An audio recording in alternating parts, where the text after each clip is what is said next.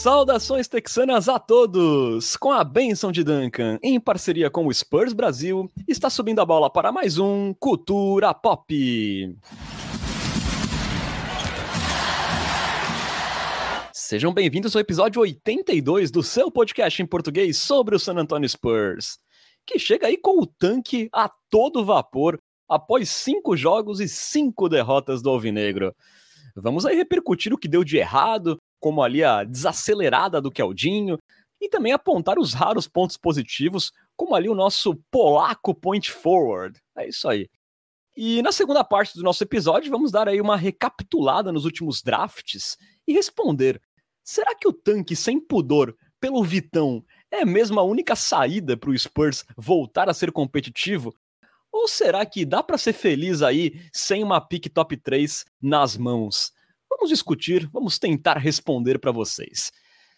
Meu nome é Renan Bellini, falando diretamente de Santos e São Paulo. Tenho aqui ao meu lado, mais uma vez, meu amigo Bruno Pongas, que não ampliou a sua diferença na Coyotes, graças à semana medonha do nosso San Antonio Spurs. Boa noite, Bruno. Meu Deus do céu, que semana horrível do San Antonio Spurs para matar de vergonha qualquer torcedor ou para alegrar os tanqueiros de plantão. Boa noite, Renan Bellini. Boa noite, nossa querida nação popista. Boa noite, Lucas Pastore, que, que está em terras catares cobrindo a Copa do Mundo. E é isso, vamos, vamos falar do, do da Massa. Pois é, Bruno, eu acho que eu até poderia ter adicionado aí na introdução a célebre frase, né? Pauladas por todos os lados, porque essa semana foi tipo isso. Só faltou o Jock Landale no, no elenco, mas ainda bem que, que está longe esse. Ufa. Bom, antes da gente começar nosso papo, né? Lembramos sempre que você pode apoiar o Cultura Pop e virar um Coyote Premium. E veja só, sai de graça se você já for um cliente do Amazon Prime. É só entrar no nosso canal da Twitch e escolher a opção Assinatura Prime, que você vai ganhar acesso a benefícios exclusivos, como participar do nosso grupo de WhatsApp, da nossa liga de fantasy, dar pitacos também em nossos roteiros, ganhar emotes exclusivos na Twitch e tudo isso sem nenhum custo adicional na sua assinatura. E caso você não tenha o Amazon Prime, com apenas R$ 7,90 mensais, você também pode colaborar com o Culturão e ter acesso a todos os benefícios. Mais barato aí que uma coca de 2 litros na padoca. Não perca essa chance de virar um Coyote Premium.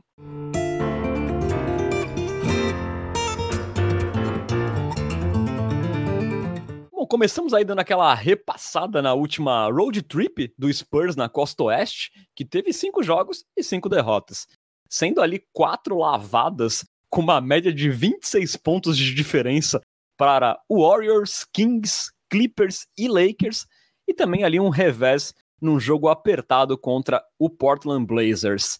É importante levar em consideração que em quatro das cinco partidas o Spurs esteve desfalcado de pelo menos um titular não limpa totalmente a barra, mas é uma pequena desculpinha aí, né? É, tendo perdido nove dos últimos dez jogos, o Spurs soma agora seis vitórias e 12 derrotas, ocupando a 13 terceira colocação no Oeste. E aqui pela primeira vez a gente olha com mais carinho para a tabela ao contrário, né? A tabela do tanque. Hoje o Spurs tem a sexta pior campanha geral, mas só está dois jogos à frente do terceiro pior, que é ali o Charlotte Hornets, né? Lembrando sempre que os três últimos têm o mesmo percentual de chance na loteria para ficar com a escolha número um do próximo draft. É... Bruno, se na semana passada né, a gente falava da receita perfeita do tanque, né, que era jogar bem e perder no fim, dessa sequência a gente não pode dizer a mesma coisa, né? Várias pancadas por todos os lados, é, defesa péssima, ataque travado, e a gente conseguiu consagrar até Looney Walker e Drew Eubanks, né? Complicado, né, Bruno Pongas? É, antes de dar minha opinião sobre esse tema, eu queria dizer que trocou o Renan Bellini. Opa, trocou? Quem trocou? O belo ouvinte Bruno Pongas resgatou peça para Renan ofender Kawhi, Leonard. Kawhi Leonard, nosso sacripanta, que reencontrou Greg Popovich e deixou ele, ele doente, né? Então faça aí uma boa homenagem. Pois é, né? Greg Popovich desfalcou o Spurs no jogo contra o Lakers lá. Teve um problema de saúde, pelo que disseram. Quem comandou o time foi o Brett Brown. Já tá tudo bem com o Pop, felizmente. Ele já comandou até a equipe nos treinos de hoje. Mas aconteceu, né? Aquele encontro, né? Do Pop com, com o Judas, né? Reproduzindo ali a cena o Beijo de Judas, né, que é um quadro muito famoso aí na época da Idade Média, né? Enfim, alguns ficaram ali com o coração quente vendo aquela cena, incluindo o administrador das redes sociais deste podcast, que falou que aquela imagem tinha lhe pegado, né? É, realmente, é, depois o, o Judas falou, né, que o pop tinha sido muito importante, né, que não havia ali feridas tal. Mas a gente sabe, né, que também o adúltero, depois de chegar do motel, ele também fala que ama a esposa, né? Então a gente tem que sempre considerar isso. não tô entendendo isso. Ele continua sendo uma víbora traiçoeira, sem amor no coração. Não se engane ali por esta ilusão que a gente viu ali naquele jogo. É, eu só espero que ele continue convivendo com a derrota e a ausência de calor humano, porque é isso que Judas merece. Muito boa essa ofensa, cara. Um grau, um grau de. É muito completa, gostei, gostei. É desvirtuou um pouco, né, o, o tema do episódio, mas eu queria fazer um, um, comentário sobre isso, que foi, isso foi muito curioso, né, até foi o ouvinte Ricardo que lembrou a gente ali no, no Twitter sobre isso, que foi curioso que o Pop teve ali abraços com, com o Sacripanta na noite anterior, né, no jogo contra o Clippers, e coincidentemente, né, não sei se foi ali algum efeito do, do veneno da víbora, no dia seguinte, que teve o back-to-back -back contra o Lakers, Pop se sentiu mal e não participou. Pode ter sido uma mera coincidência, mas é uma daquelas meras coincidências divertidas da vida, não é mesmo? Não, não é. É energia negativa mesmo afetando o nosso bom velhinho. Pop já não consegue mais filtrar a energia negativa, né? Enfim, Renan. É, essa sequência foi muito, muito tenebrosa, foi diferente das sequências anteriores, né? Onde a gente elogiou bastante o, o basquete do Spurs. Nessa semana nem isso deu para elogiar, né? Os jogos foram feios. O Spurs ali entrou no modo também. Não sei se entrou de fato no modo tanque, mas teve ali muitos jogadores sendo poupados, ou por lesões, ou por o que quer que seja. Eu gostei bastante, estava agora há pouco falando com o Rodolfo Bueno, nosso ouvinte do Cultura Pop no, no Twitter. É, ele tinha postado uma imagem falando que o Spurs já é o quinto na corrida ali pelo Vitor Embanyama. Aí eu comentei, né, tipo, que eu achava que o, o Charlotte e o Orlando ainda tem times um pouco melhores que a gente poderiam passar a gente e que a gente deveria cada vez mais ali se encaminhar para o top 3. E aí ele comentou um termo que eu gostei, que foi o, o tanque sistemático do, do Pop, né? Que uma hora ele, pou, ele poupa o Vassell, uma hora ele poupa o Keldon, uma hora ele poupa o Porto, e com isso a gente vai acumulando um monte de derrotas. Mas dito isso, né, sem os três fica feio de assistir o Spurs, né? Porque o time fica incompleto, né? Você não tem aquela vazão ofensiva, com o Keldon e com, e com o Vassell, até mesmo com o Purdle, que tem jogado bem ofensivamente, e você não tem aquela âncora defensiva que é o Jacob Purdle, que a gente viu no jogo contra o Lakers, que fez uma falta tremenda, né? Sem o Purdle, nossa, nossa defesa foi uma, uma grande vergonha.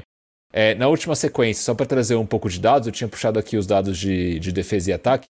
É, nos últimos cinco jogos, o Spurs foi a pior defesa da liga e o quinto pior ataque. Ou seja, foi uma, uma atuação bem, bem, bem abaixo da média.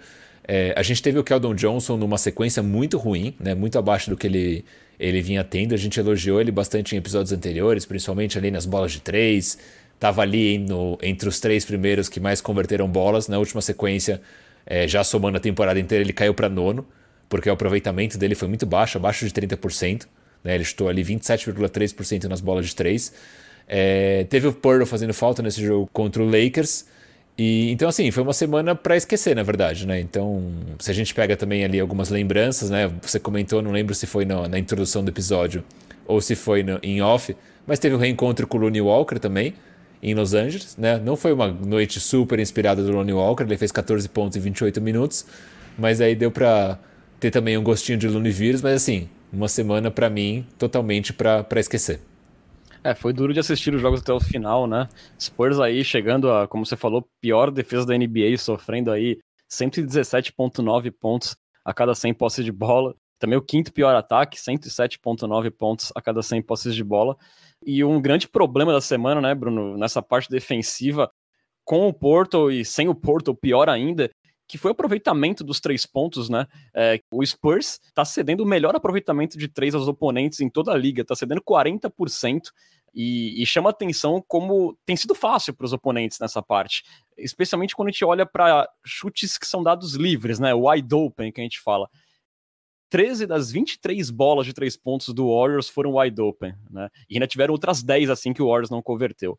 É, e a gente tomou dessas 13 bolas do Warriors, cinco foram de Carneiro Toninho, sim.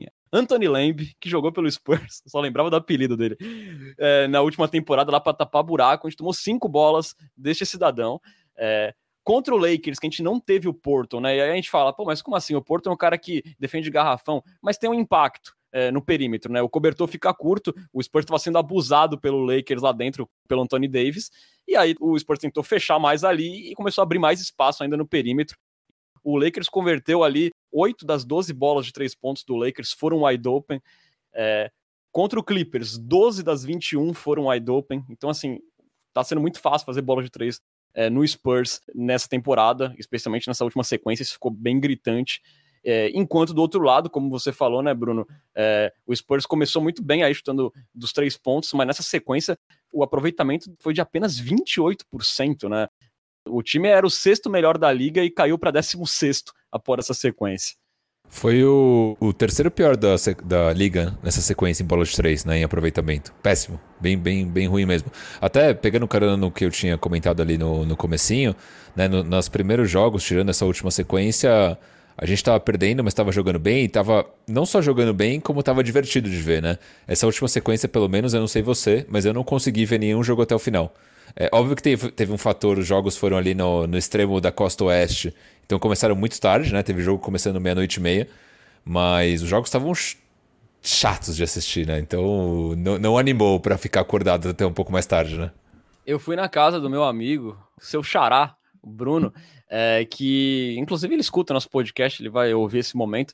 E aí eu fui assistir lá Spurs e Warriors, né? Que ele também gosta muito do Curry, gosta do Spurs, pra gente ter uma noite agradável. E a verdade é que chegou ali no quarto período falou: vamos colocar uns clipes musicais no YouTube e esquecer desse jogo que é melhor, porque foi realmente sofrível, né? É, essa semana, aquele jogo com o Warriors foi o pior de todos, nada deu certo pro Spurs. E e eu acho que, Bruno, um número que reflete isso, né? O que você falou sobre não ter sido legal, especialmente o ataque, né? O Spurs teve apenas 25,8 assistências por partida, né? Sendo que o time era o líder da NBA ali com 29,3, caiu para terceiro após essa sequência. É, o time passou de 30 assistências, né? Que tem sido uma marca, vinha sendo uma marca do Spurs até agora, esse jogo coletivo. O Spurs só conseguiu passar de 30 assistências contra o Portland, que não à toa foi o melhor jogo do Spurs, o único jogo que se salvou aí nessa sequência.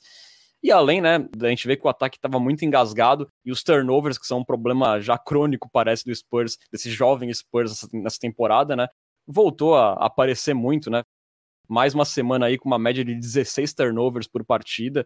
É, o Spurs segue como um dos piores no quesito nessa temporada. E, e, assim também gerando muitas cestas fáceis, né, para o oponente, né? O Spurs é o terceiro pior na temporada aí, cedendo pontos de contra-ataque, né? Cede ali em média 17 por partida, é, muitos pontos também através de turnovers. É, só o Golden State fez 27 pontos a partir de turnovers do Spurs. Então fica meio complicado, né? É, você também perde a bola, você cede muita cesta fácil. É, realmente, essa semana nada funcionou aí para o Spurs. É, e também a gente começa a pensar como torcedor, né, de se for isso até o final da temporada, vai ser sofrível de assistir, que é a mesma discussão que a gente estava tendo antes do começo da temporada, né? Tipo, puta, legal, vamos tancar, tudo bem, tem a opção de pegar aí jogadores bons no próximo draft, mas 82 jogos de, tipo, time ruim jogando vai ser difícil de aturar. Aí começou a temporada, a gente viu, pô, o Spurs tá jogando bem, tá jogando bonito, tá, tá envolvente, tá sedutor. É, nos iludimos e a última sequência foi, putz, então, tá bom, ok. Será que essa é a realidade ou a gente estava numa, numa Matrix ou foi só uma semana ruim de fato? Então ainda não dá para saber, mas estou com medo, Renan Bellini, confesso. É, eu acho que o que eu coloquei ali no começo, né, do Spurs ter jogado pelo menos sem um titular em quatro das cinco partidas, é, pode dar uma amenizada, porque a gente sabe que é um time muito limitado. Se você tira uma peça ali muito importante, é, o time perde demais, né? Perde muito sem o Keldinho, perde muito sem o Vassell, sem o Porto, perde demais os dois lados da quadra.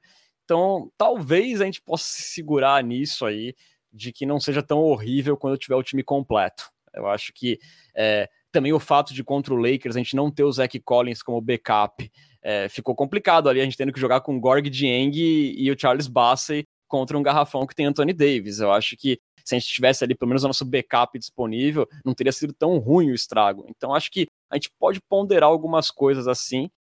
Agora, se o Pop tá manejando isso pensando em tanque ou não, é outra conversa, como você falou ali na sua primeira entrada. É, você tem um ponto. E Gorg Jang é, é difícil aturar também, né?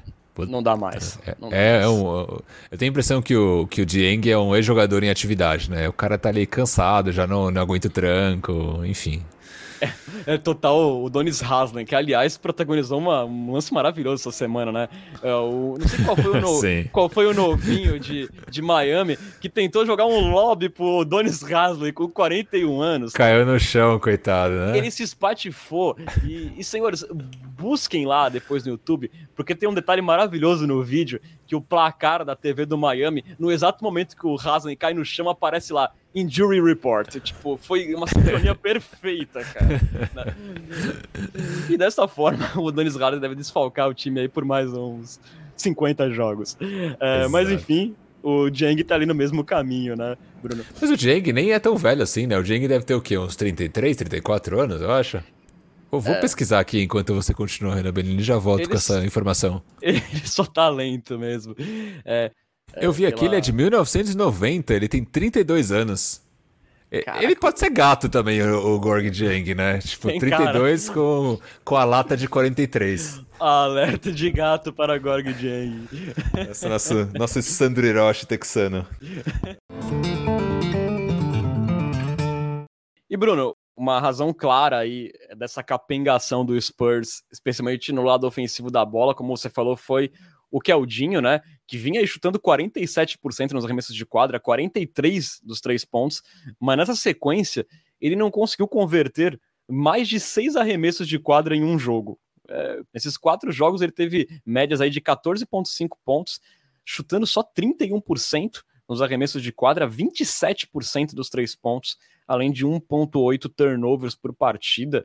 É, e mesmo ali no melhor jogo do Keldinho, né, que foi contra o Blazers, que ele chegou a 20, né, na reta final ele converteu apenas um de quatro e cometeu três turnovers ainda ali durante aquela avalanche do Portland Trail Blazers, né, que engatou um 17 a 4 no Spurs ali no final da partida, né, o Keldinho não foi bem, é...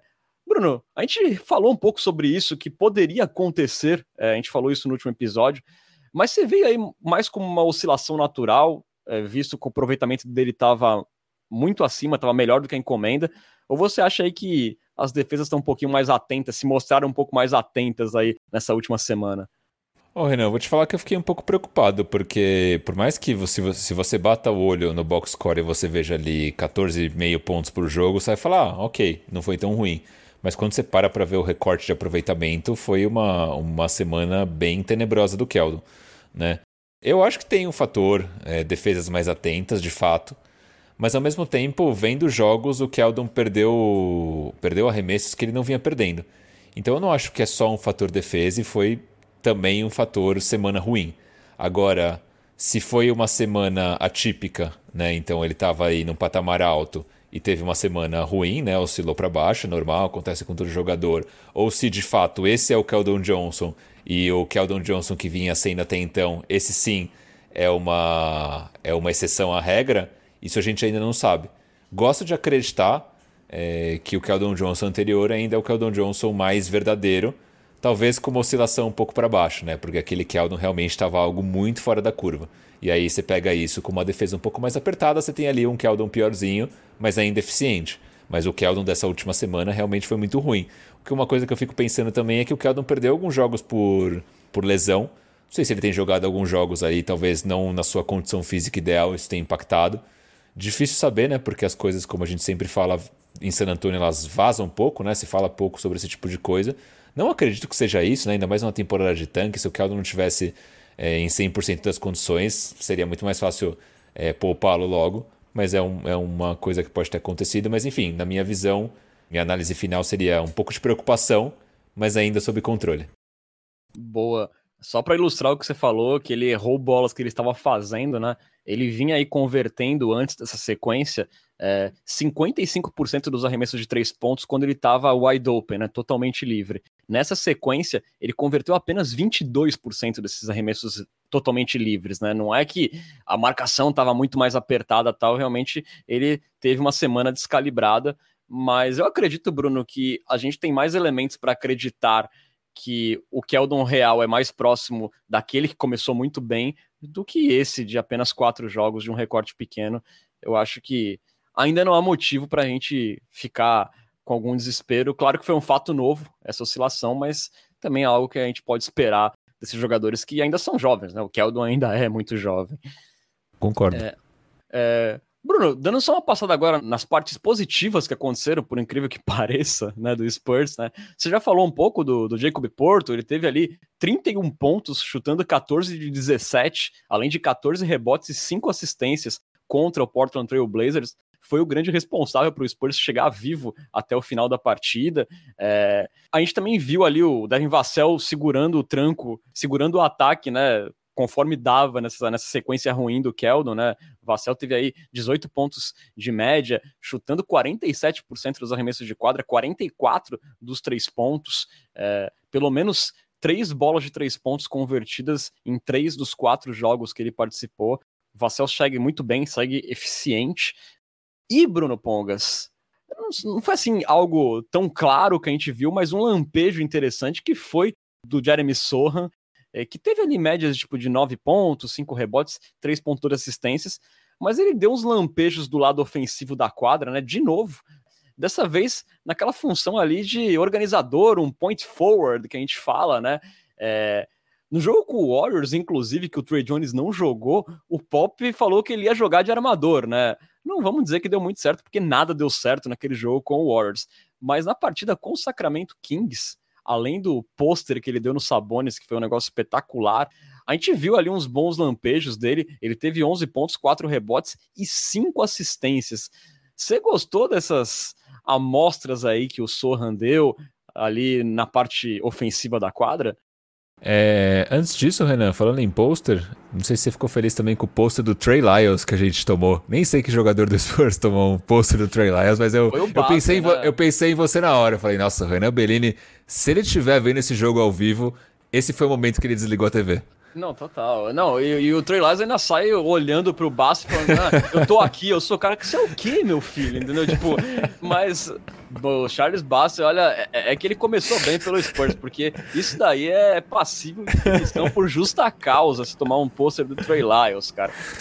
Cancela o contrato two-way do, do, do Charles Bass, coitado. Inacreditável, cara.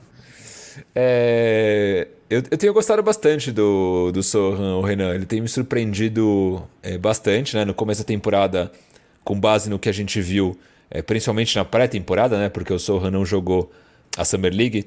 É, a gente falava bastante sobre ele ainda ser muito cru ofensivamente. Né? Então, um cara que defensivamente tinha muito, muito, muito potencial, mostrava que realmente poderia ser ali aquilo que a gente sempre fala, né? defensor multiposicional e tudo mais mas ofensivamente ainda era um grande projeto. Né? Só que é, nessa temporada a gente tem visto, ao longo da temporada, né, a própria evolução é, em tempo real do, do Jeremy Sohan. Né? Então a gente tem visto ele é, colocar as manguinhas de fora, e eu estava tá, tava até refletindo sobre isso mais cedo. Não é um absurdo falar que o Sohan ofensivamente é do mesmo nível ou até melhor do que o Devin Vassell na primeira temporada dele com a camisa do Spurs. Tirando a bola de três, que o Vassell dava mostra de ser um pouco melhor, nos outros aspectos ofensivos do jogo, eu acho que o Sohan ele até tem mais coisas para trazer à mesa do que o Vassell tinha em sua primeira temporada. Mas foi uma reflexão aleatória que eu tive durante o dia. Eu acho que em visão de quadra, é, nessa parte de assistências, de, de, toque no passe, eu acho que sim. De resto, não sei. É, mas é uma, uma reflexão interessante até uma reflexão que a gente pode fazer até com o próprio Judas, né, na sua primeira temporada. Ele era bem limitado ofensivamente também, tinha um arremesso bem ruim. Exatamente. Eu não quis ir tão longe comparar com Judas, porque eu ia ser crucificado em, em praça pública, então eu preferi é, não fazer essa comparação. Mas já que você trouxe, eu vou te falar que em certos aspectos chega a lembrar. Eu vou me limitar a esse comentário de chega a lembrar, tá? Não estou dizendo que Sohan vai virar um Judas lá na frente, mas tem lampejos, lampejos de Judas. Né? É, ele parece pelo menos ter um QI ofensivo, você ainda não consegue executar tudo, mas ele parece que na cabeça dele ele tem bem claro o que fazer nas situações. Eu acho isso interessante, o potencial que o Sohan mostra.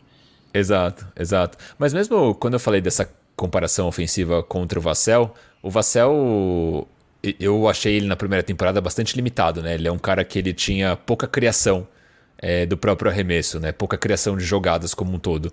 O Sohan, eu vejo ele um cara que ele infiltra, ele consegue girar e finalizar como esquerda.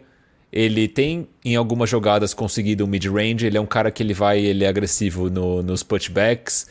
Em alguns momentos, muito poucos ainda, ele colocou jogadores de costas para cesta e fez ali um turnaround jumper meio ali desengonçado, mas aparentemente ele pode desenvolver esse movimento. Coisas que o Vassell eu não via na primeira temporada. Então, assim, acho que a visão de jogo sim, ele tem mais evoluída do que o Vassell tinha, mas acho que ele tem aspectos ofensivos, tirando a bola de três, que até são melhores do que o Vassell na primeira temporada.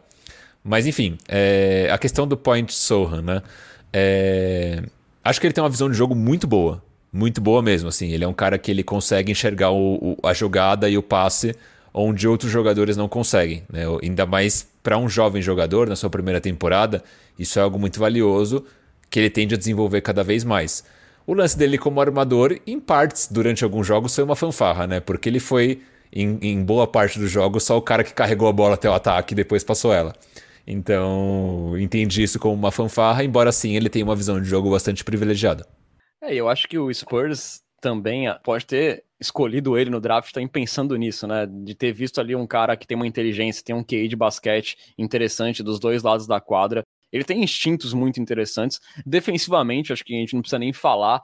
É, é chovendo molhado, né? Eu até eu achei bastante impressionante, apesar da gente reconhecer que o Sohan vai muito bem na defesa, ali no jogo contra o Portland Trail Blazers, que ele também teve quatro assistências, né?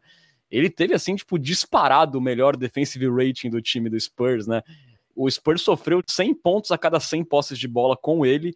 E o segundo melhor nesse quesito foi o Trey Jones, com o Spurs sofrendo 116 pontos a cada 100 posses de bola. Então, assim, um abismo que mostrou já o impacto que ele pode ter defensivamente num time de NBA. E ele, inclusive, fez uma coisa que eu vi muito pouca gente fazendo na vida, que foi dar um toco no arremesso do Lillard na parte final do jogo, que foi uma coisa bem legal. Ele defendeu muito bem o, o, Lillard, não só o Lillard, né? Outros guards do, do Blazers ao longo do jogo também, né? Então, essa versatilidade dele defensiva, que é algo que a gente já vem falando é, há alguns episódios, chama muita atenção, né? Porque ele é um cara que ele consegue tanto marcar um jogador é, mais alto e mais forte, como ele consegue, e acho que até melhor, é, esses jogadores mais, mais rápidos, né? Como foi o caso do Lillard. Então, isso realmente é algo que, que é bastante curioso, chama atenção mesmo. E teve um fato curioso na semana, né? Que foi a, o jogo contra o Lakers, que ele levou ali uma bolada na cara do Russell Westbrook, que tinha tido uma polêmica ali com ele, porque o Sohan tinha zoado ele de Westbrook e tudo mais.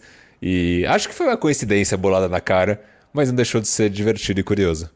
Pois é, é curioso. Aliás, o Sorra é muito sarrista, né? Ele postou o vídeo do pôster no Sabones e marcou os Sabones no, no, no post do Instagram.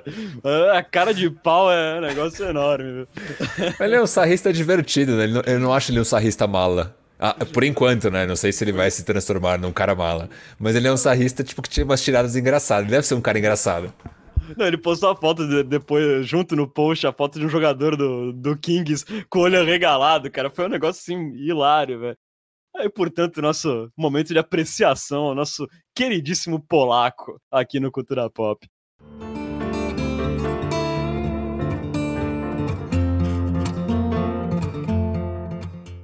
Bruno, passando agora para falar rapidinho aí da sequência do Spurs na temporada, serão seis jogos sendo cinco deles dentro do AT&T Center, começando nesta quarta contra o New Orleans Pelicans, que está 10-7 na temporada. Aí sexta e sábado tem um back-to-back -back com o Lakers, né, que vem aí de três vitórias seguidas, também no AT&T Center. Depois, o Spurs tem ali um raro intervalo de três dias de descanso até quarta-feira, quando viaja até Oklahoma para pegar o Thunder, né, que está 7-10, concorrente ali pelo tanque. É, após essa viagem curtinha para Oklahoma, o Spurs volta para San Antonio para enfrentar na sexta-feira, dia 2 de dezembro, de novo o New Orleans Pelicans.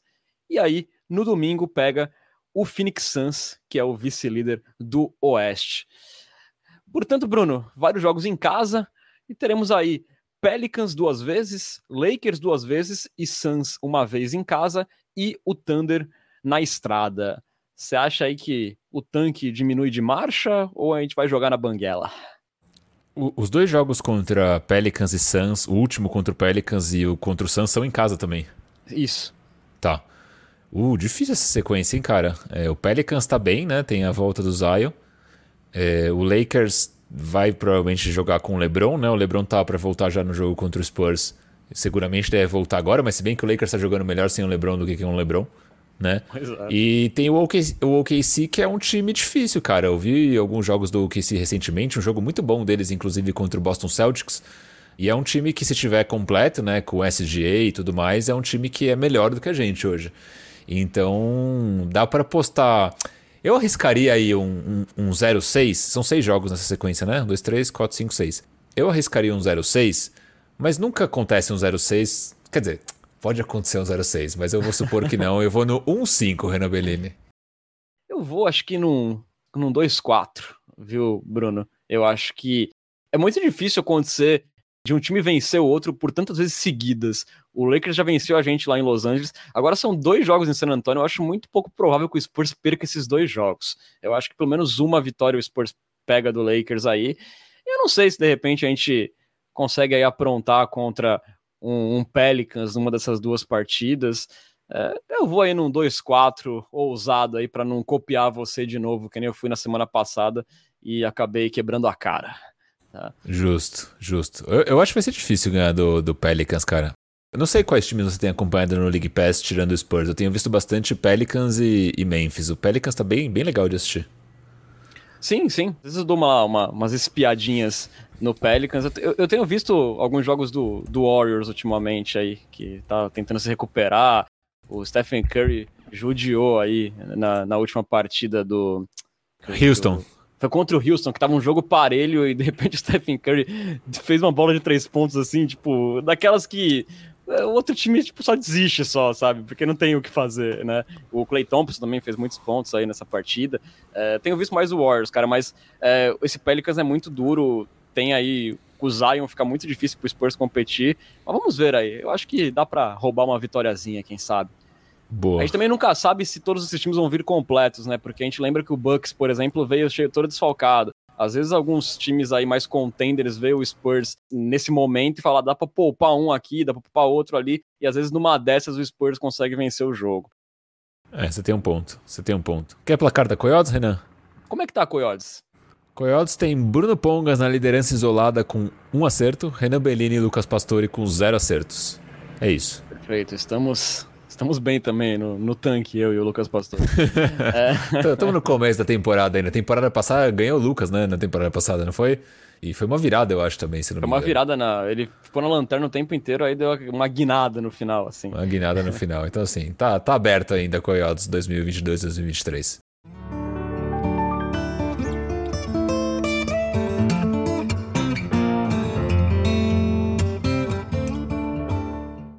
Bom, senhores, então dando uma aprofundada no assunto tanque, já que ele tá sempre nos nossos episódios nessa temporada, né? É, porque a gente também tem visto muito o torcedor do Spurs nas redes sociais nessa ânsia por derrotas que fica mais gritante aí em jogos que são parelhos, né? Quando o Spurs chega ali com chances de vitória até o final. Então aí algumas perguntas de coiotes premiums aí no último episódio nos motivaram a trazer o tema de novo nessa edição só que dessa vez revisitando os drafts dos últimos anos para a gente ver onde afinal saíram as grandes estrelas capazes de transformar uma franquia de NBA. E a partir daí, né, com mais exemplos, com mais material, a gente se questionar se realmente esse tanque brusco, focando ali o top 1, o top 3, é realmente a única forma do Spurs retomar o seu protagonismo na NBA. É, na semana passada, eu, Renan Bellini, fui mais na linha ali da galera, visto o potencial ímpar do Victor Embanyama. Eu também quero muito essa pique número um e eu tô disposto a perder jogos também. Quando o jogo chega parelho no final, eu penso o que é melhor pro Spurs, é, admito. Já o nosso queridíssimo Bruno Pongas, ele ponderou que vencer alguns jogos a mais aí e ficar fora do top 3 também não é o fim do mundo, né? E, Bruno, eu admito que você tem um ponto, né? Já que aí nos últimos 15 drafts, que foi o que a gente olhou mais aqui na nossa pesquisa, a gente teve várias estrelas saindo aí abaixo do cobiçado top 3, né? Dá para ser feliz, então, Bruno, sem a top 1, sem uma top 3? Cara, segundo os dados, sim, tá? Dito isso, eu queria só reforçar o meu ponto antes que eu, eu seja ofendido pela massa alvinegra. Eu também sou a favor do, do tanque, tá? Eu acho que o Spurs tem que buscar ali estar entre os três piores times para ter mais chances de ter o Embanyama, que dá todas as mostras de que realmente vai ser um cara como nunca antes visto na história da NBA, né? Acho que a gente tinha falado disso no episódio anterior, ou não lembro se foi numa conversa em off, mas ele é uma mistura de Giannis com Kevin Durant com sei lá o que, né? O cara é tipo o Megazord do, do, do basquete. Exato. É, dito isso, vale a pena você perder jogos para ter o Megazord do basquete. Agora, o que eu sou contra é o surto coletivo, né? Do tipo, ah não, perder, perder, perder, perder e fica aquela tipo loucura da derrota. Isso eu acho chato, né? Vindo da torcida, embora eu entenda, tá? Mas com base nisso, né? Com base nesse meu incômodo, é, com parte da torcida que, que só pensa naquilo, no caso perder, é, eu fui atrás de. Bom, junto com você, né? A gente fez isso juntos, mas de analisar os últimos 15 drafts para entender se de fato o top 3 é a resposta para o futuro da franquia ou se existe, existe amor além do top 3. Né? Existe vida fora do top 3. Existe vida fora do top 3. E minha resposta é que sim, existe vida além do top 3. Né? E aqui eu puxei alguns dados que eu acho que eles podem fazer sentido, a gente vai aprofundar eventualmente nos jogadores. Mas o que eu fiz então foi analisar os últimos 15 drafts, né? ver os jogadores que saíram ali na primeira rodada, na segunda rodada e assim por diante, e colocar esses caras em caixinhas. Tá? Quais foram as caixinhas que eu escolhi? A caixinha número 1 um é a caixinha do talento geracional. Então são aqueles jogadores que é, realmente espetaculares, um a cada um milhão, né? Então, jogadores que realmente, de certa forma, até mudaram ou estão mudando a história da liga. É, super estrelas, que são jogadores incríveis, muito bons, maravilhosos, mas não chegam é, nesse patamar de talentos geracionais. Estrelas de terceiro escalão, que a melhor definição para estrela de terceiro escalão é DeMar DeRozan. Inclusive, deveria Perfeito. chamar DeMar DeRozan o, o tópico, porque é, é um cara que é muito bom, é, mas não chega a ser uma super estrela, né? não chega a ser um, uma estrela de um patamar acima. E só, foram essas três caixinhas que eu coloquei. E aí, fazendo análise desses, desses últimos 15 drafts, e óbvio que aqui tem um quê de subjetividade, porque eu coloquei nas caixinhas conforme a minha própria análise. Tá? Então pode ser que eu tenha colocado um jogador como talento geracional que na visão do Renan Bellini não seja um talento geracional, que na visão do nosso ouvinte talvez não seja um talento geracional, como o Renan Bellini pode ter colocado alguém como superestrela que eu acho que é um, uma estrela de terceiro escalão. Então tem um quê de subjetividade nessa análise, mas no grosso eu diria que deveria dar algo mais ou menos parecido entre, por exemplo, a minha análise e a análise do Renan Bellini. Os dados que eu compilei foram com bases na minha avaliação, tá? Então faço aqui o disclaimer de existe um quê de subjetividade nessa análise. Dito isso, Renan Bellini, 57% dos, dos talentos geracionais foram encontrados além do top 3. Tá? Então, nesses últimos 15 drafts, eu marquei 7 jogadores como talentos geracionais. Posso falar deles daqui a pouco. É, desses 7 jogadores, 4 deles estiveram além do top 3. Tá? 42% das superestrelas, né, então caras que não são talentos geracionais, mas são superestrelas, foram encontrados além do top 3. Então, assim, se você só pega esse recorte de talentos geracionais e superestrelas, que são jogadores que podem mudar a história de uma franquia, se você pega aí os dois e faz uma média ponderada, basicamente metade você encontrou além do top 3. Então, assim, estar no top 3 é muito bom, te dá chances de fato de encontrar é, grande talento, mas não é o fim do mundo você ter ali uma escolha 4, uma escolha 5, uma escolha 7, assim por diante. Tá? Então, esse é um, é um dado importante que eu queria dizer. No entanto, Renan, tem um, tem um fato que eu acho que ele é curioso, tá? que eu acho que vale colocar ali na mesa. As escolhas de 1 a 10 elas são muito importantes. Por quê? Nessa minha análise, de novo, tem um quê de subjetividade aí. 34,67% dos jogadores que são ou talentos geracionais, ou superestrelas, ou mesmo estrelas de terceiro escalão, eles foram encontrados dentro do top 10. Quando a gente vai para o range de 11 a 20, esse número cai drasticamente. Ele vai de 34% para 13%. Esse número cai ainda mais no range de 21 a 30, vai para 7% e cai ainda mais na segunda rodada, que aí a chance realmente é muito pequena de você encontrar até uma estrela de terceiro escalão, 1,78%. Então, Exato. realmente, assim, é, o top 10 ele é muito importante, mas o top 3 não necessariamente ele é o que vai ditar o futuro de uma franquia. Óbvio que tem um fator importante aqui que nesse draft você tem realmente dois jogadores que despontam como já desde o, no caso do, do Henderson no college, no caso do Embanyama na Europa, despontam como talentos geracionais. Então pode ser que é, estar no top 3 realmente é o que vai mudar a história da franquia. Mas isso não quer dizer que talvez numa escolha 5, numa escolha 6, a gente não encontre um, não sei, um Damian Lillard da vida, um próprio Stephen Curry da vida, que foi uma escolha 7. Então, assim, a resposta resumida para essa conversa é: existe vida além do top 3. O surto coletivo, para mim, tem um quê de exagero. É, eu acho que você até comentou no último episódio sobre essa questão também de a gente ter estabelecido os dois primeiros do draft, né, que é o Embanyama e o Scott Henderson, e a temporada universitária acabou de começar nos Estados Unidos. Muita coisa pode rolar nessa temporada, grandes talentos podem é, desabrochar nessa temporada, e muita gente boa vai ficando para trás, né? Já que a gente já tem dois caras muito estabelecidos, muito hypados na frente.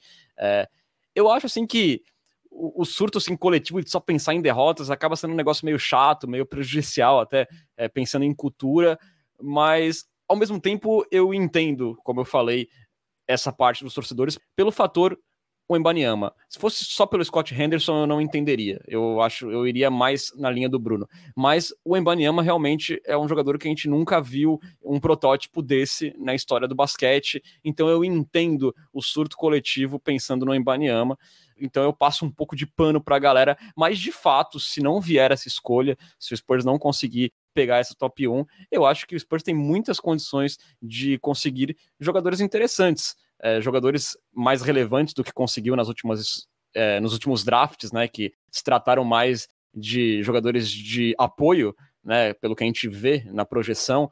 Talvez o primo fosse um cara que a gente pudesse esperar que virasse uma coisa maior, mas aconteceu tudo o que aconteceu. É, talvez, mesmo não conseguindo uma top 3, o Spurs consiga achar esse cara possa mudar de vez aí a direção da franquia. Aí a gente começa a citar alguns nomes aqui, sem mais delongas, né, Bruno Pongas? Começando pelos talentos geracionais que saíram aí fora do top 3 nesses últimos 15 anos, né? Você já citou dois deles, né? Dos mais importantes. Stephen Curry, sétima escolha no draft de 2009, um cara que revolucionou a forma de jogar basquete na NBA. Damian Lillard foi o sexto selecionado no draft de 2012. E aí a gente tem outros nomes até em posições mais altas como talentos geracionais, né, Bruno? É, o Giannis Antetokounmpo foi 15º no draft de 2013 e também 15º, que eu coloco aqui é, essa foi um pouco discutível se era um talento geracional. É mas... mesmo? Fale mais sobre isso, Renan Bellini. Quem você vai colocar como talento geracional? Vamos conversar. Vou colocar aqui Judas, né? Ah, Judas, entendo.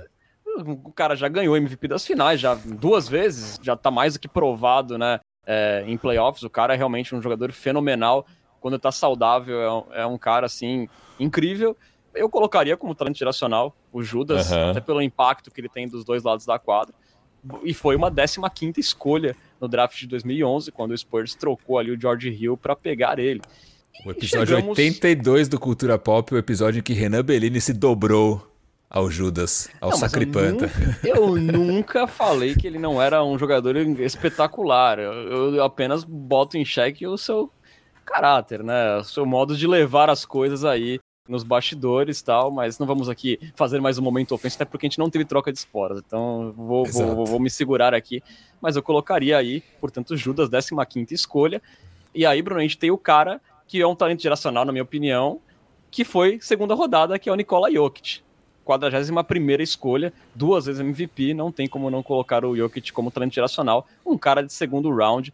Esse aí eu acho que é mais aquele negócio de enxergar bem um talento muito distante, mas também ter uma grande pitada de sorte que o Nuggets teve nessa história também. Eu acho que não entra muito na nossa matemática, assim, digamos assim, Exato. o Jokic. Né? É, não, jogadores como o Jokic, o Ginobili, que eu classificaria como uma, como uma grande estrela, não como um talento geracional, são tem, tem, um tem um que de talento de você encontrar esse cara, mas tem muito de sorte também dele virar de fato que virou, né? Eu concordo com isso. Minha lista difere um pouco da sua, Renan, porque eu não considerei o Damian Lillard como talento geracional, eu considerei o Lillard como uma super estrela. É, mas meus talentos geracionais foram o Kevin Durant, que foi uma escolha de número 2 em 2007, é, eu coloquei o Russell Westbrook. Essa é uma escolha polêmica, mas eu acho que o Westbrook teve temporadas num nível é, que a gente viu poucas, se não nenhuma vez na história da NBA.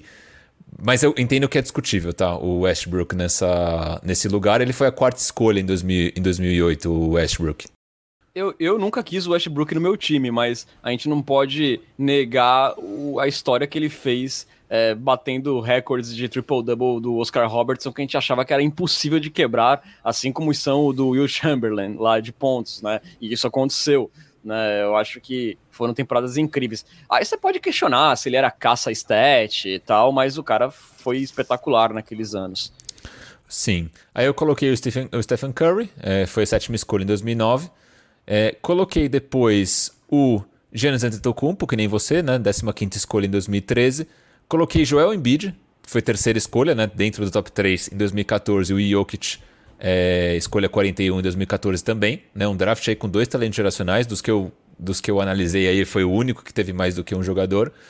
E depois acho que foram esses os talentos geracionais que é, eu... eu deixei... Ah, e o Luca Doncic em 2000, 2018. Isso, eu ia falar que eu deixei assim, de ladinho o Doncic e o Embiid, porque eles foram top 3, né? No caso. É... Sim, sim, sim. Não, o que mostra que dentro do top 3, obviamente, você, você tem, tem talentos geracionais. O tem que para mim tem margem de discussão é James Harden, que foi uma escolha número 3, não me lembro agora exatamente o draft, que eu acho que poderia ser, não seria um absurdo considerá-lo como um talento geracional. Damian Lillard, para mim, tem essa mesma margem de discussão do Westbrook, do, do Harden, assim por diante. Eu não coloquei o Sacripanta, mas não acho absurdo o Sacripanta estar nessa lista também. Então, que montando... foi uma escolha, uma escolha 15, né? É isso. Quando eu tava montando, Bruno, tanto o Lillard quanto o Sacripanta, eles ficaram ali naquele, na, naquela meiuca entre o talento geracional e a superestrela, né? E aí eu acabei jogando ele pro talento geracional para facilitar aqui a, a conta. Mas eu acho que a gente concorda em muitas coisas. Sim, é, então, aí sobre, só para fechar sobre o Westbrook, eu coloquei de forma bem arbitrária. Poderia estar como poderia não estar, assim como Harden, é, Leonard e o Lillard também poderiam estar como poderiam não estar. Fato é que desses quatro, né, você pega dos quatro, acho que só o Harden foi a escolha top 3. Né? O Sacripanta foi 15, o Westbrook foi, foi quarta e o Lillard foi 6, né? Isso. E então... aqui o Heavy Giver, nosso ouvinte, ele fala assim: ah, me chamou a atenção é, de não ter quase nenhum top 1 nessa, nessa lista que a gente falou, né? Realmente, Sim. a gente vê Nenhum, que... né? Nenhum. Mas se a gente for abrir, né? Até eu deixar mais pro final, mas se a gente for abrir a lista de busts, aí a gente encontra vários, né? Top 1 aí, né? Temos aí, ó, Markel Fultz, Anthony Bennett, é... Greg, Greg Oden. Né? Greg Oden, que sofreu com lesões e tal. Fora uns que eu nem considero busts, porque eles têm uma carreira consolidada na NBA, é, mas que não foram o que se esperavam deles, né? Como o Andrew Wiggins, que foi número um também. É, e aí, indo para dois, a gente tem vários outros casos: Marvin Bagley, Jabari Parker, Michael Kidd Gilchrist, escolha número dois, Derrick Williams, Rashim Tabit, número dois, Michael Beasley. Vamos lá, eu fi... quer que eu, eu, quer que eu, eu fiz uma eu fiz uma estatística sobre isso também, é, mas se quiser continuar aí depois a gente a gente Só traz vou continuar para gente pra gente lembrar das coisas que podem acontecer no top 3. é, Lonzo Ball, escolha número 2, Victor Oladipo. Mas o, Lo, o Lo, é que aí são coisas que para mim, pelo menos, eu, eu acho que o Oladipo foi um bom jogador. Talvez em alguns momentos ele foi uma estrela de terceiro escalão. Mas na minha visão. Não mas é que eu acho que quando você escolhe ali no, no, top 3, você não espera pegar uma estrela de terceiro escalão. Aí eu não, listei total. alguns caras aqui que eu acho claro. que é, é, não foram o que as franquias esperavam que eles poderiam ser. Então aí tem o Lonzo Ball, Vitor Oladipo, Otto Porter Jr. foi escolha número 3, é, Ennis Canter foi escolha número 3, Evan Turner, escolha número 2, Derek Favors, escolha número 3, OJ Mayo, escolha número 3. Então também tem muito erro no top 3, né? Acontece muito também, não é garantia de nada. É claro que aumenta muito mais a sua chance de mudar o rumo da tua franquia, conseguir ser competitivo no, no curto prazo, mas também tem muitas armadilhas aí no caminho. Você falou Michael Beasley e Jabari Parker? Falei, falei. menções indispensáveis. Men menções. Jalil Okafor, falou, esse você não falou. Jalil Okafor, esqueci do Okafor, verdade, verdade. Escolha do, do Sixers, número 3, né? E foram raros, né, Bruno? O Heavy Giver falou que é, quando a gente falou em talentos geracionais, a gente citou poucos número 1. Também são raros é, top 3, assim, certeiros, né? Que, em que os três jogadores viraram grandes jogadores. O de 2016 é um caso desses ali, que a gente teve Ben Simmons, Brandon Ingram e Jalen Brown. É, mas se você olha para o Ben Simmons hoje, você olha e fala, hum, não sei, não sei se... Quando você olhar sei lá, daqui a 20 anos, quando a gente for olhar para trás e for ver a carreira do Ben Simmons, talvez a gente coloque ele na lista de jogadores que poderiam ter sido muito mais.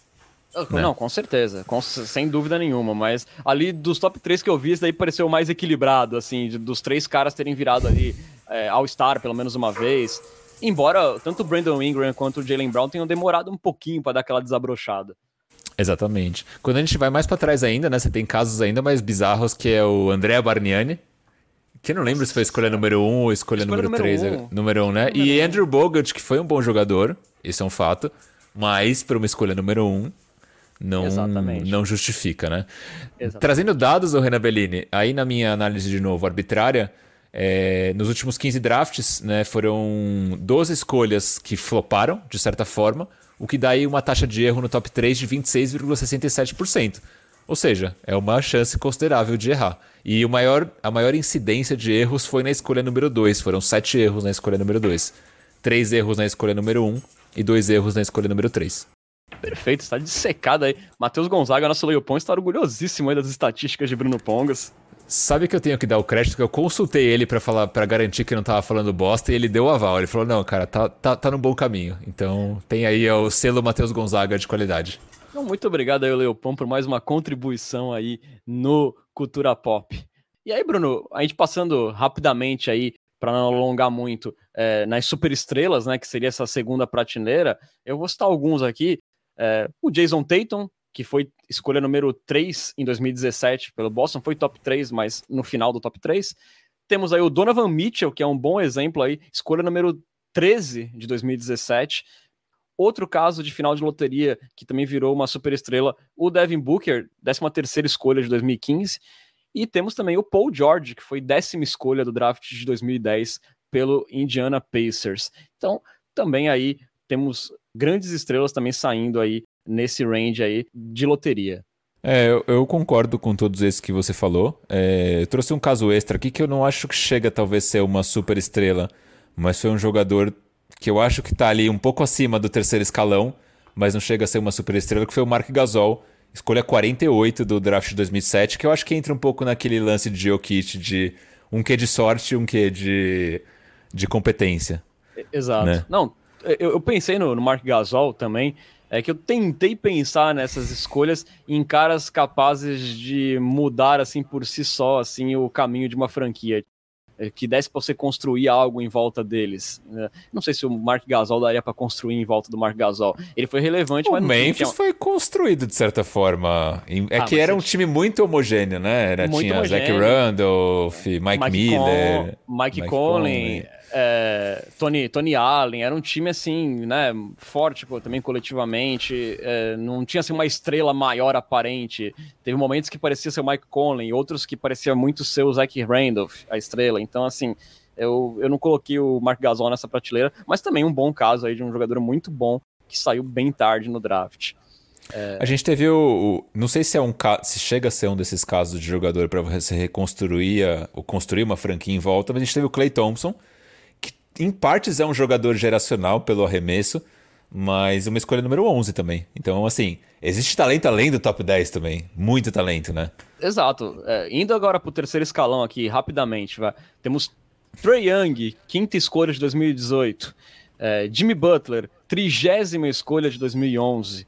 É, DeMar DeRozan, nona escolha. DeMar DeRozan é o clássico caso do, da estrela que não vai mudar a sua franquia de patamar, mas ainda é uma estrela. O é, selo terceiro escalão na testa dele. O, exato, é o símbolo maior. Temos aí Jamal Murray, que nos playoffs já se mostrou ser um jogador espetacular, tipo, sétima escolha de 2016. SGA, que tem muito potencial aí, é que tá naquela desgraça do Thunder, a gente tá esperando quando vai ser o grande momento de brilho do SGA, assim, É, às vezes ele é até impedido de jogar, né? A gente sabe. Décima primeira escolha de 2018, SGA. Aí temos aí Ban Adebayo, décima quarta escolha. De'Aaron Fox, escolha número 5 de 2017. É, Darius Garland, também escolha número 5 de 2019. Domantas Sabonis, 11 primeira escolha de 2016. Temos muitos casos de jogadores que são muito bons e que podem ajudar aí num bolo para tornar um time relevante. Total. Eu puxei alguns casos parecidos, acho que dos que você não citou, Mike Conley foi uma escolha número 4, Kevin Love foi uma escolha número 5. Drew Holiday, você falou do, do Holiday? Não, tava aqui na minha lista. Drew Holiday também. É, Chris Middleton, que foi segundo round. Segunda rodada. É, Exato. 39 escolha de 2012. É. É, Pascal Siakam, 27 escolha de 2016. É, é, que a gente já tá indo já para um território que não é bem estrela, né? São mais co-estrelas, podemos dizer é, assim. É, estrela de terceiro escalão, para mim é uma co-estrela. Quase quarto escalão, né, Bruno? É. É, é, e tem casos, tem sim, de fato, tem Nikola Vucevic. De, de Marcos Cousins foi uma super estrela por um curto período, né? Escolha um número 5. período. Um é, curtíssimo aí, período. Não, a gente pode botar nessa conta o Draymond Green também, 35 escolha. Exato, exato. E aqui, Bruno, até é um ponto assim que, que eu bato caso o Spurs não consiga o Embanyama, né? Nos próximos três anos, o Spurs ele pode ter até sete escolhas de primeira rodada, se tudo der certo, se as picks protegidas vierem para a gente mesmo.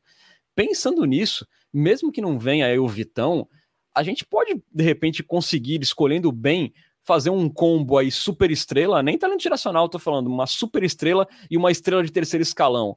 Com o núcleo aí que a gente já tem, pode ser que a gente se torne competitivo aí até num curto, médio prazo. Vai, vamos aqui fazer um exercício de imaginação, se a gente conseguisse aí, sei lá, um, um Donovan Mitchell e um Ban Adebayo, só dando um exemplo. Já, já, temos alguma coisa com os jovens que a gente tem já no plantel, que podem se desenvolver. Já é um, um fio de esperança. Então, assim, há esperança se a gente não conseguir uma top 3, se a gente não conseguir o Vitor Embanyama. Claro que seria muito melhor e agilizaria muito mais o processo se a gente conseguisse o francês. Mas dá para a gente sonhar em conseguir uma relevância nos próximos anos com esse caminhão de escolha de primeira rodada que a gente tem. E, e, a gente tem um exemplo real que acabou de acontecer bem debaixo dos nossos olhos, que foi o Golden State Warriors, né? A gente teve o Curry sendo escolhido na sétima escolha. Sétima escolha ou não escolha? Sétima Isso, escolha, né? Sétima, sétima. Sétima escolha. A gente teve o Clay Thompson na décima primeira, o Harrison Barnes, que se eu não me engano foi sétimo também, e o Draymond Green na segunda rodada. Todos jogadores, além para lá do top 5, e montaram aí um dos, uma das dinastias mais incríveis da história da liga. Ou seja, Óbvio que tem um quê aí de, de competência só e um mix de sorte, né? Porque você. Acho que ninguém imaginaria que o Curry talvez fosse ser um talento geracional, imaginariam que ia ser um grande jogador, mas não imaginariam um talento geracional, tanto que ele não foi uma escolha top 3. Mas ao mesmo tempo, sim, é possível montar um, um grande time, que uma dinastia, com escolhas que não são escolhas top 3, que top 5. Exato. Se a gente for um pouco mais para trás, tem um time aí que conseguiu Tim Duncan, Tony Parker e Manu Ginobili, né? Escolhas 1, 29 e 58, né? O Ginobili foi 57. Não lembro se foi 57, 59, talvez. V vamos pesquisar. Então, temos aí exemplos, né? Mas assim, eu também entendo, Bruno, só para fechar aqui o meu raciocínio, é que depois que a gente trocou o DeJounte Murray, que a gente deu essa implodida no desenho de time que a gente tinha no ano passado, eu entendo que a torcida tem pressa, que a torcida não quer de novo um cara de terceiro escalão e um projeto de estrela, que a torcida quer algo mais concreto, quer algo mais rápido, que o torcedor do San Antonio Spurs está acostumado a competir, cresceu assistindo o Spurs sendo relevante. Eu entendo que essa galera tá na pressa de voltar a figurar nas cabeças logo e o Embanyama é o caminho para isso. Concordo, e vi aqui o Ginobili foi a escolha 57. Você estava corretíssimo, Renan Bellini, como sempre. Valeuzão.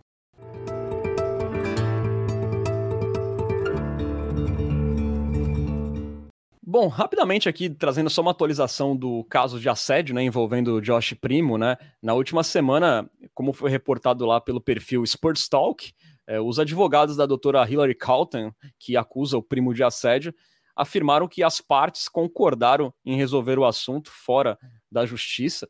É, só que mais tarde, ali na semana, o insider Ty Jagger trouxe ali um boletim do escritório do xerife do condado de Bexar, né, que investiga o caso, que revelou que, na verdade, os advogados chegaram a acordo apenas com a franquia San Antonio Spurs, mas que o processo contra o Josh Primo segue rolando, segue lá a investigação. É... Também na última semana, pela primeira vez, o Greg Popovic comentou algo relacionado ao caso, como a gente estava esperando. É, perguntado ali pelo jornalista Tom Osborne é, qual era a confiança dele, né, dele Pop, no general manager Brian Wright, o Pop foi seguro, disse, abre aspas, confiança total. Ele é incrível, ele é brilhante, incisivo, ele é um bom homem, trabalhador. Estou muito feliz que ele é o nosso GM. Fecha aspas.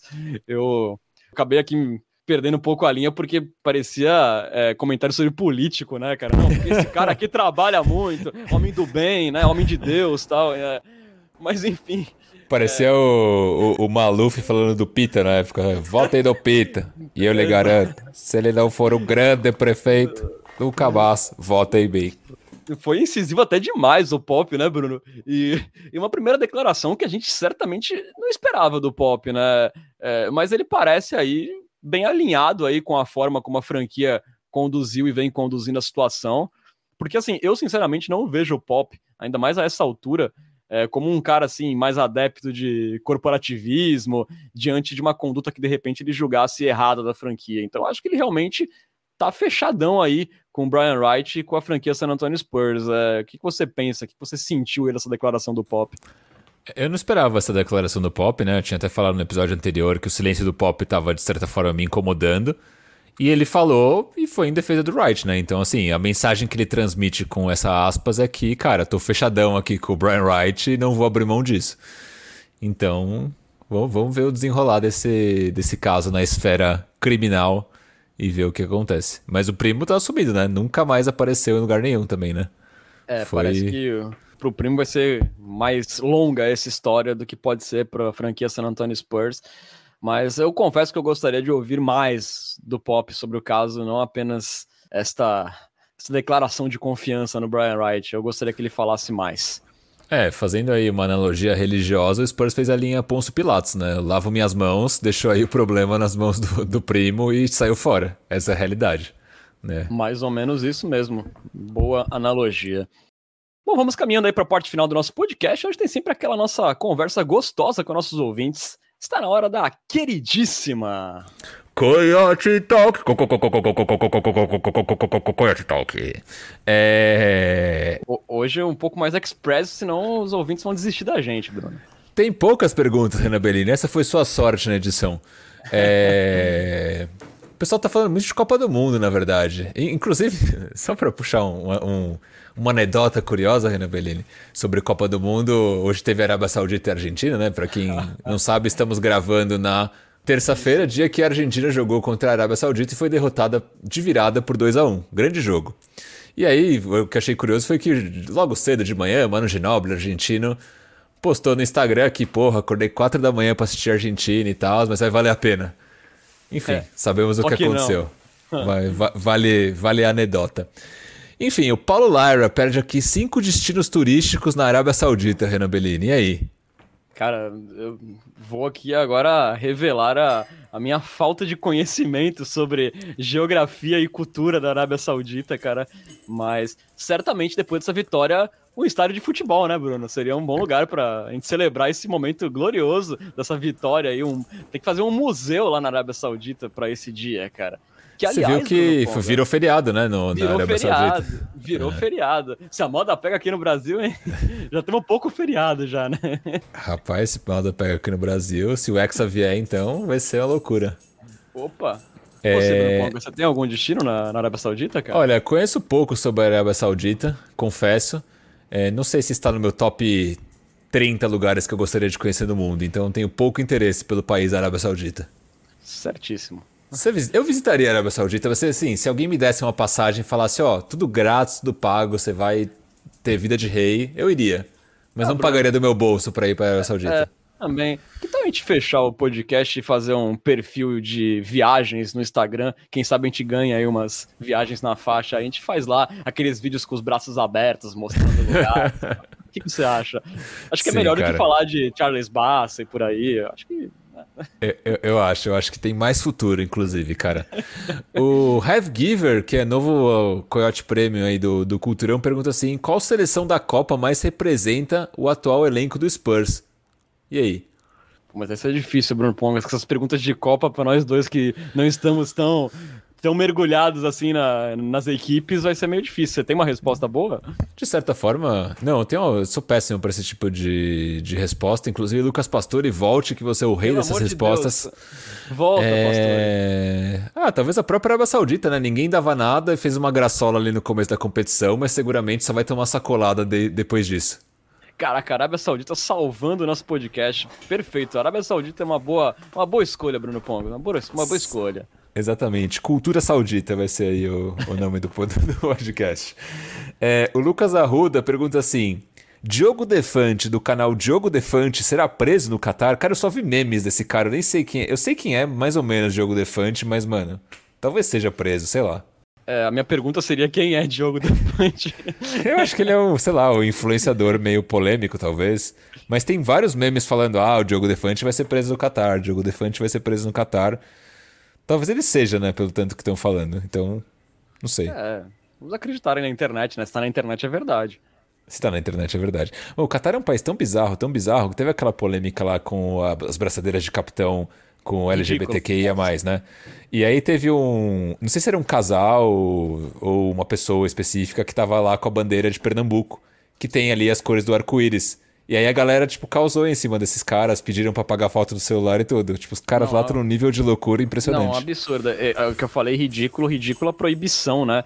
Que os jogadores lá da UEFA, né, das seleções da UEFA, iam entrar com uma abraçadeira é, One Love, né, com, com as faixas do arco-íris e tal, e, e tava aquela polêmica tal, e até que a FIFA estabeleceu que quem entrasse com a abraçadeira ia levar amarelo automático, e aí foram proibidas, foi assim um caso assim de censura assim, é ridículo. Como é ridículo essa Copa acontecer num país que ao que tudo indica, não foi escolhido apenas pela sua cultura futebolística, que é basicamente nula, né?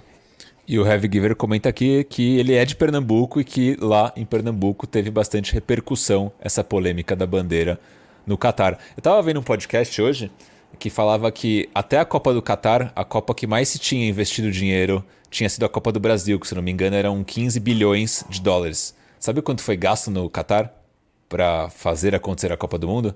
Quanto? Chuta um valor aí. No Brasil foi Brasil? 15, chuta, no, chuta o Catar. 35? Mais de 200 bilhões de dólares. Ou seja, ou Enfim. seja, muita coisa sobre essa Copa é sobre dinheiro, a gente sabe disso, né? Tá mais Ex do que na cara, né? E vou falar, Bruno, já que o povo tá interessado em Copa do Mundo, né? É, até eu acho interessante a gente falar. Até o clima, né, tá meio borocochô, né? Num, num ambiente, não parece um ambiente de Copa do Mundo, nem no, no estádio, assim. Claro que os turistas que vêm, os torcedores de outros países agitam um pouco, mas assim, é, só não parece que não combina Qatar e Copa do Mundo. É, é, os caras proibiram até cerveja, né? Então. Não, aí acabou, né? No, no estádio, pros gringos. Então, aí, aí mata tudo. Enfim, é, o, o, Lucas Arruda continua aqui perguntando quantas picks de primeira rodada vale o jogador Mbappé e o Messi? O Messi já não vale tanto, né? O Messi não, já tá valendo Messi... aí talvez um, o Messi tá, tá tipo o LeBron, né? Tipo, é, vale mais é, draftar o filho dele na segunda rodada pra ver se ele joga ali o último ano no seu time. É, o Mbappé já tá valendo mais. Eu acho que o Mbappé hoje tá valendo aí uma. Um, um, range ali fora do top 3. Eu acho que ali do top 4 para baixo, hein, Bruno? Não, pô, o Mbappé vale, vale aí um caminhão de Pix, pô. Que nem, que nem aqueles pacotes que a gente falava que ia oferecer pelo Carl Anthony ah, Towns, ah, não, assim. Sim. Não, eu pensei se fosse para escolher o Mbappé no draft, não. Ah, tá, tá, fazer tá, a troca, não, ah, não, aí sim, aí tem que colocar umas picks aí. Sim. É. O, o Matheus Gonzaga pergunta assim, ainda em clima de Copa do Mundo, gostaria de saber quais informações insider Lucas Pastore tem no Qatar. Olha, não sei quais informações ele tem, mas uh, hoje de manhã no grupo ali ele estava elogiando bastante os banheiros catares.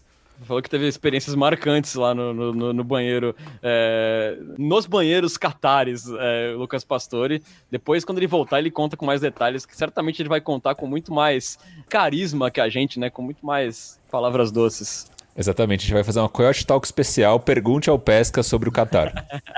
já, já, já anota aí. O, o Matheus Gonzaga pergunta também é, o que, que, é melhor? Quem é maior, o Playoff Rondo ou o World Cup Oshoa? Ah, Você viu o jogo do México hoje? Eu, eu, não, só soube que ele pegou um pênalti, o que não me surpreende, porque o Oshoa ele trabalha de 4 em 4 anos, né? Ele aparece durante as Copas do Mundo. Ah, cara, eu acho que World Cup e Oshoa supera o Rondo, cara, até porque tem mais carisma, né, cara? Total, total. E o lance do Playoff Rondo também tem um quê de fanfarra, né? De certa forma. É. É, com um quê de fanfarra de Los Angeles, de coisa exatamente, de Exatamente, é. exatamente, exatamente. E para fechar... O Heavy Giver, ah, o Heavy Giver fala que o Ochoa passa quatro anos treinando. Certamente o cara que mais chega preparado na Copa do Mundo todos os anos, o Ochoa. Exatamente, o Ochoa que é a cara do Ted Mosby do How I Met Your Mother. Não sei se você assistiu o, o Reina Bellini. Pô, cara, desculpa, uma, uma falha de caráter que eu tenho, não assisti ainda. Tudo bem. Para fechar, o João Lort, o Hortaço da Massa, é, fala assim: essa brincadeira de que jogador do Spurs está cada vez mais difícil, eu concordo com ele, já que esse time fica menos simpático a cada dia. Então, para variar, digo algumas franquias da NBA e que seleção elas seriam. Eu já tinha perguntaram isso em outro episódio, a gente não, não soube responder. Não, ele falou assim: ele tava falando que tava difícil falar dos jogadores, então vamos falar das franquias que é mais fácil, né? Tipo. Pô, cara. Não dá sei. pra gente usar a Arábia Saudita de novo? Não sei, cara. Eu vou ficar devendo essa, eu já falei. Eu sou péssimo. Mas pergunte ao Pesca quando ele voltar do Qatar. Vamos fazer uma sessão só de perguntas pra ele. Vamos fazer o, sei lá, Cultura Pop 93. Diário de Viagem vai ser o título do, do episódio. Exatamente, exatamente. E o Pesca, para quem não sabe, fez uma viagem antes para a Índia, né? A gente até brincou do caminho das Índias. Então, se vocês quiserem fazer um combo, combo aí, Índia e Qatar, vai ser um bom é. momento. Perfeito, Bruno Pongas. Perfeito. Bom, galera, você sabe que você pode seguir o Cultura Pop nas redes sociais. Estamos lá no Twitter e no Instagram, no arroba Cultura Pop Pod. Mesmo endereço da Twitch, onde você assiste nossas gravações e também pode apoiar o Cultura Pop. Ou ali com o Amazon Prime, com a assinatura saindo de graça, ou então pagando a bagatela de R$ 7,90 por mês. Das duas formas, você vira um Coyote Premium com acesso a benefícios exclusivos. Qualquer dúvida sobre assinatura, só procurar a gente no inbox dessas redes sociais. É registrando também que o Cultura Pop é uma parceria com o site Spurs Brasil, que desde 2008 é a sua fonte de notícias em português da franquia Silver and Black. Acesse lá spursbrasil.com. Valeuzão, meu queridíssimo Bruno Pongas, por esse episódio que falou de várias desgraças nessa semana do Spurs, mas também foi bastante divertido aí, fazendo essa brincadeira de voltar no tempo dos drafts. Valeuzão por este culturão. Boa noite, Renan Bellini, mas para não passar batido, agradecer aqui ao Lucas Arruda, que se inscreveu pelo 17 mês seguido aqui como um Coyote Premium. E ele mandou uma mensagem falando que o Chris Middleton foi um jogador aí que virou um bom número 2, né, um bom coadjuvante no Milwaukee Bucks. É isso. Boa noite, Renan Bellini, boa noite, Nação Popista, e até a próxima, Renan. Boa, Bruno Pongas. Aliás, é, se DeMar DeRozan tem o selo de terceira prateleira, Chris Middleton tem o selo de co-star, né, do companheiro ali da estrela, é, é, o símbolo maior, Chris Middleton nesse momento da NBA. Galera, muito obrigado aí pela audiência, vocês estiveram na companhia de Bruno Pongas e Renan Bellini. Até a próxima, tchau, tchau. Tchau!